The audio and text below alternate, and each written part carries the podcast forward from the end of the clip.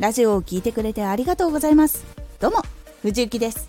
毎日16時と19時に声優だった経験を生かして初心者でも発信上級者になれる情報を発信しています。さて今回は緊張焦りの解決方法。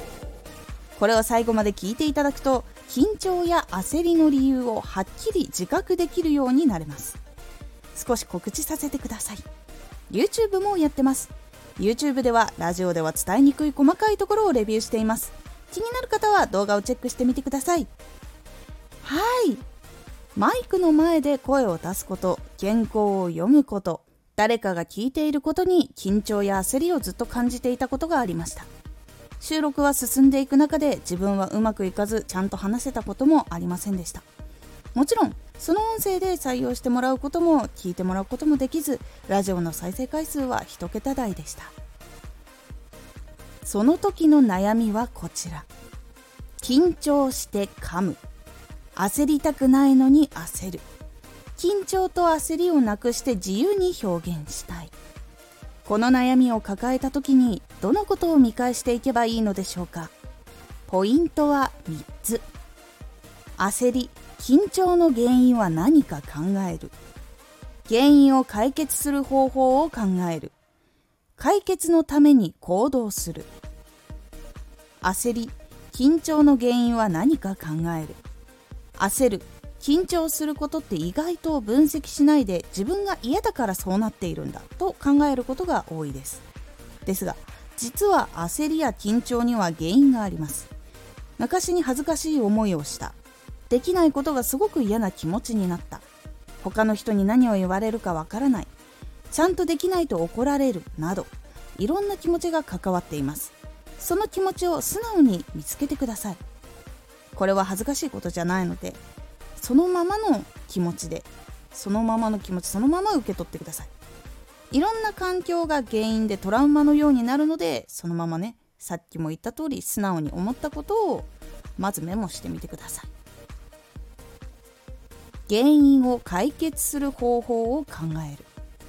何が原因だったか分かったらその原因を解決する方法を探します。昔恥ずかしい思いをしたなら今そのことを知っている人はいないし他の人は興味をね持つこともなかなか少ないからそんな環境にはならない。とかできないことがすごく嫌な気持ちになったらできるようにする方法をやったりまず完璧にできるようにするっていうことをいきなりしないようにするようにしてみてください。などこういうふうに心の悩みを解決する考えや行動をすることで攻略できるので是非考えてみてください。解決のために行動をする。実際今度は解決することを計画立ててやったり目標達成のために動いたりしてみてください。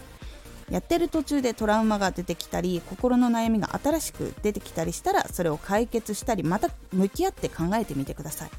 そのことを繰り返すことでどんどん解決していきます。いかがだったでしょうか？緊張や焦りは原因があって解決方法がわからないから不用意に怖がったり嫌がったりすることが多いです。ですが何が原因か分かると解決する道が見つかるのでそれをして乗り越えることが解決できるので是非向き合ってみてください。今回のおすすめラジオ。声をきれいに収録する距離。声をきれいに収録するための適切な距離の見つけ方についてお話ししています。このラジオでは毎日16時と19時に声優だった経験を生かして初心者でも発信上級者になれる情報を発信していますのでフォローしてお待ちください。次回のラジオはマイクを吹かない方法です。こちらはマイクに息が当たりやすくて直したいと考えている方に息が当たりにくいポイントをお伝えという感じになっていますのでお楽しみに。Twitter もやってます。ツイッターでは活動している中で気がついたことや役に立ったことをお伝えしています。ぜひこちらもチェックしてみてね。私も緊張や恐怖があったけれど仕事をすることである程度解決してきました結構やっぱ解決したいっていう気持ちとそれをやり続ける乗り越えなきゃっていう気持ちが結構重要だったので皆さんも少し時間はかかるんだけどもちゃんと向き合えば解決できるのでぜひやってみてください。今回の感想もお待ちしています。ではまた。